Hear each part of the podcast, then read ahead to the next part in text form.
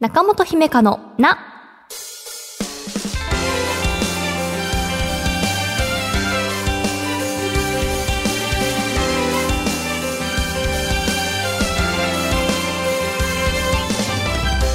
心理カウンセラーの中本姫香です。今回は第120回で紹介したリファインドセルフ性格診断ゲームの結果がリスナーの皆さんから届いたので紹介します。えー、5つ目、ラジオネームコッペタンさん。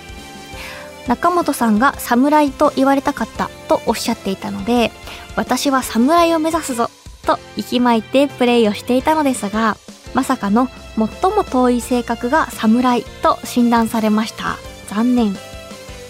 侍は一度決めた選択を変えることがない性格とあったので、2回目以降のプレイでは前回選ばなかった選択肢を試したくなる私は、確かに侍から最も遠かったかもしれません。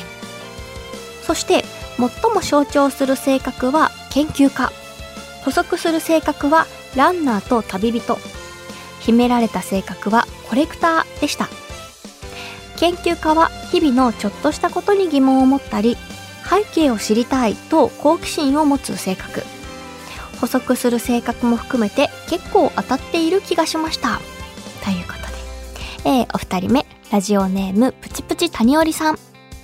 推奨されていた3回のプレイで出た私の診断結果は、最も象徴する性格は職人、秘められた性格は侍、最も遠い性格は平和主義者になりました。ゲームをプレイしながらの診断は、普通の性格診断をしている時とはまた違った感覚で、見栄を張らず、較的欲望のままの選択や行動が取れたような気がします。質問に答えていくタイプのものだと、どうしてもいい結果になるように、1割2割持った回答をしてしまうので、ゲームという別の体験でその横島な気持ちを抑えてくれるリファインドセルフは私にはとても相性がいい診断で結果も信憑性が高く感じましただからこそ平和主義者が最も遠のいてしまったことに落ち込みましたが中本さんがおっしゃっていた侍が出てちょっと救われました。という、えー、プチプチ谷織さんです。もう一方、えー、ラジオネームケイケイさん。早速3回プレイしました。診断結果は最も象徴する性格が挑戦者。補足する性格が旅人とコレクター。秘められた性格がリーダー。最も遠い性格がプランナーでした。最も象徴する性格が挑戦者で人生ものすごく様々なことにチャレンジしてきたというわけではありませんでしたが学生時代に9年間続けていたサッカーをやめてテニスに挑戦したりまたボランティア活動に挑戦してみたりここ23年で投資を始めたり推し活を始めたりして確かにいろいろなことに挑戦していて当てはまるなぁと感じましたまた最も遠い性格がプランナーだったので中本さんの最も遠い性格のギャンブラーときっと正反対だと思い思わず笑ってしまいましたという、えー、皆さん診断結果報告していただきありがとうございます。ちなみに、えー、番組のね、放送作家である大村さんも結果を書いていただきました。えー、最も象徴する性格が平和主義者。えー、補足する性格が聖職者と挑戦者。秘められた性格が羊。最も遠い性格がプランナーっていう風に出たということで、えー、放送作家なのに最も遠いのがプランナーでいいのだろうかというコメントもありがとうございます確かに放送作家っていうとね、こう、プラン立てていってと言いますかね、計画的にってイメージがありますが 皆さんね、あの3、3回プレイしてくださってありがとうございます。そしてね、結果に対してとか、ゲームの感想なんかも送っていただいててね、こうやってこうみんなでワイワイ結果を発表し合えるっていうのもまたコミュニケーションの一つだなっていうふうに思いました。うん。あの、プチプチ谷織さんが言ってくださってた、質問に答えていくタイプのものだと、ちょっと結果持ってしまうっていうのがちょっとわかる気がするなというか、これ答えたらあれ出るじゃんみたいな風に考えてね、ついついしまうんですが、このゲームはね、結構あの、感覚的にできたなっていうような。なんかね、過去のこととかね、あの、部活のこととかね、思い出して、あ、こういう人生だったんだっていう風に振り返るきっかけにもなるんですね。うんうん。で、なんかこう、私、その、第120回の時は、なんか自分、こういう性格って発表するの恥ずかしいとか言ってましたけれど、皆さんの見てると私も発表したくなりましたので 気が変わったので、あの、参考までにね、こういう人がラジオしてるよっていうことで、はい、勝手に発表します。えっと、最も象徴する性格がソロプレイヤー。これいなかったですね、今まで。うんうん。えっと、補足する性格が平和主義者と冒険家？で、秘められた性格も冒険家っていう風に出ました。うん。まあ、そして最も遠い性格がおはえ発表した通りギャンブラーと。ソロプレイヤーで平和主義者で冒険家っていうことだそうです。ソロプレイヤーね、今日教えてくださった3名と大村さんの中にはなかった答えですね。うんうん。なのでこういろんな性格があるんだなと。侍、ねなかったですね。うんうん。なのでね、こう皆さんの周りでもなんかちょっとこういった話題になったらよかったら皆さんにも勧めてみんなでワイワイ結果を共有していただけたら、あと自分を掘り下げるきっかけになったらと思います。中本姫香のな、最後までお付き合いください。私への質問も大募集中です。中本姫香のな、姫香セレクション。私が見た映画や読んだ本、漫画などから生き方や考え方、カウンセリングのヒントになるかもと思った作品を紹介するコーナーです。今回のテーマはこちら。布団の中から出たくないという曲名です。私の気持ちとかじゃなく作品の名前であります。えっ、ー、と、内首獄門同好会さんが歌う曲で、えー、2018年1月24日に発売されたシングル冬版の中に収録されています。あ、ちょうどこれ発売されたのも1月のね、ちょうどお布団があったかい時期なんですね。えー、私は数年前にこの曲に出会ってから、毎年こう寒い季節になると自然と聴きたくなります。なので、最近もこれ聞いて、そういえば1年前もこれ再生してたな、なんて思いながら。うん。で、その楽曲もですけれど、ミュージックビデオもまた、ほんわかなアニメーションで心温まるような作品なので、合わせて見てみてください。内首獄門同好会さんっていうのはバンド名であります。ファンの方にとってはね、周知の事実かもしれませんが、初めて聞く方もいるかもしれないので、内首獄門同好会さんについての紹介も少しさせてください。内首獄門同好会さんは、2004年に結成された、えー、男性ギターボーカルと女性リズム隊という珍しい編成の3ピースバンド。7弦ギターと5弦ベースによる高音サウンドに、妙に生活感あふれるゆるい歌詞を乗せた独特のスタイルから、生活密着型ラウドロックという新ジャンルを確立。全国のビッグフェス、ビッグイベントに多数参加し話題沸騰。いつしか飯テロバンドの異名を持つように。という風にとあるサイトで紹介されていました。内首獄門同好会さんの楽曲は他にもお米が美味しいとか、なぜ今日天気が悪いとかね。それをこうハードな音楽で奏でていらっしゃってね。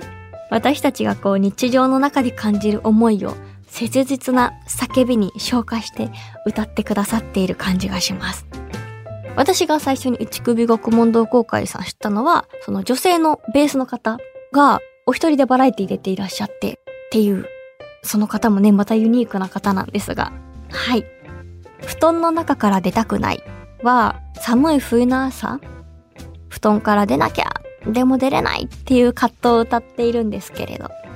まさにね、そんな心の声が、はい。あの、声高らかにね、寒いよ、やだよ、とか言っていこうよ。自分に素直に生きていこうよっていう風に思いましたので、ここでね、皆さんにも共有したいと思って持ってきました。私の好きなフレーズは、2番サビの、布団の中から出たくない。布団の中に全てあればいいのにっていうフレーズです。まあ、休日はその状態にしますけどね。あの、本とかスマホとかをなるべく手元に置いて、ここから出ないぞ私は、みたいなね。でもね、お仕事の日とか、その朝早く起きて動かなきゃいけない日っていうのはそうもいかないのでね。出なきゃ、やだっていう格闘が、格闘じゃない、葛藤がありますね。格闘してないですね。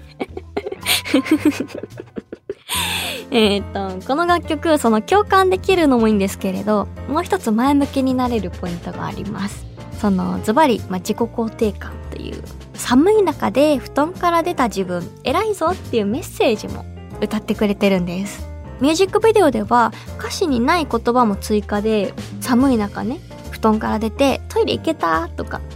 ご飯できたとか、起きたの偉いとか、もう褒め殺ししてくれます。うん。自分で自分を褒めるのって難しいけれど、探してみると意外と見つかるかもっていう話、この番組で私は積極的にあのしていますが、そのヒントがね、あの、このミュージックビデオの中にあるような気がしています。うん。寒い朝もですが、他にもその布団から出たくない日って人によってはありますよね。学校行きたくないなとか、うん、家事したくないなとかね。うん。そういうこう、もやもやした気分の時って、なかなかこう、うん、ポジティブな言葉が浮かばなかったり、明るいサウンドを聴こうってならないというか、そんな時に、この楽曲を聴いて MV を見たら、ちょっとほっこりした気分になれるんじゃないかなって思います。MV の中で、アニメーションのペンギンちゃんが、出たくないな。でもあれしなきゃな。とかってこう考え事をしているのを、ふふってこう温かい気持ちで見るルーティーンっていうのを、この寒い時期におすすめしたいです。イラストの絵とかね、色使いが柔らかいのも癒しポイントかもしれないですね。ゴーンサウンドっていう風に紹介しましたけれど、この布団の中から出たくないのメロディーラインは、なんでか明るくて優しくて、なんか聞いていてその体力が消耗する感じとかっていうのが全くないんですね。コードがどうとかってよくわからないんですけれど。このこう不思議なバランスがノリノリで、でも歌詞優しくてみたいな。不思議なバランスがね、内首獄門同好会さんならではの音楽なのかなっていうふうに思いました。はい。あの、日本の米は世界一っていう音楽もよかったら聴いてみてください。以上、姫かセレクションでした。この番組では、あなたからのお悩みを一緒に共有していきます。ぜひお便りお待ちしています。中本姫香のな中本姫香のな第125回いかがでしたか？なんかね、定期的に来るんですよね。こう、ゆるいアニメを見たくなったり、優しい音楽を聴きたくなる朝っていうのが冬になると。はい。他にもあの、おぶんぐさんのアニメって知ってますか ?YouTube で。何もしたくないあなたへみたいなタイトルのアニメーションがあったりして、そういうのを見て、よし、もう今日は何もしないっていう風に、今日はというかこの1時間何もしないっていう風に思ったり。うんうん。なのでね、こう、毎月いろんな作品を紹介させていただいてますが、映画とか本とかね、たまにはこういった YouTube 動画なんかも、うんと、時間がね、あの、短いものが多かったりするので、サクッと見てみてください。ファインドセルフは、1回プレイするのに1時間くらいかかったと思うので、3時間ぐらいね、参集しようとすると。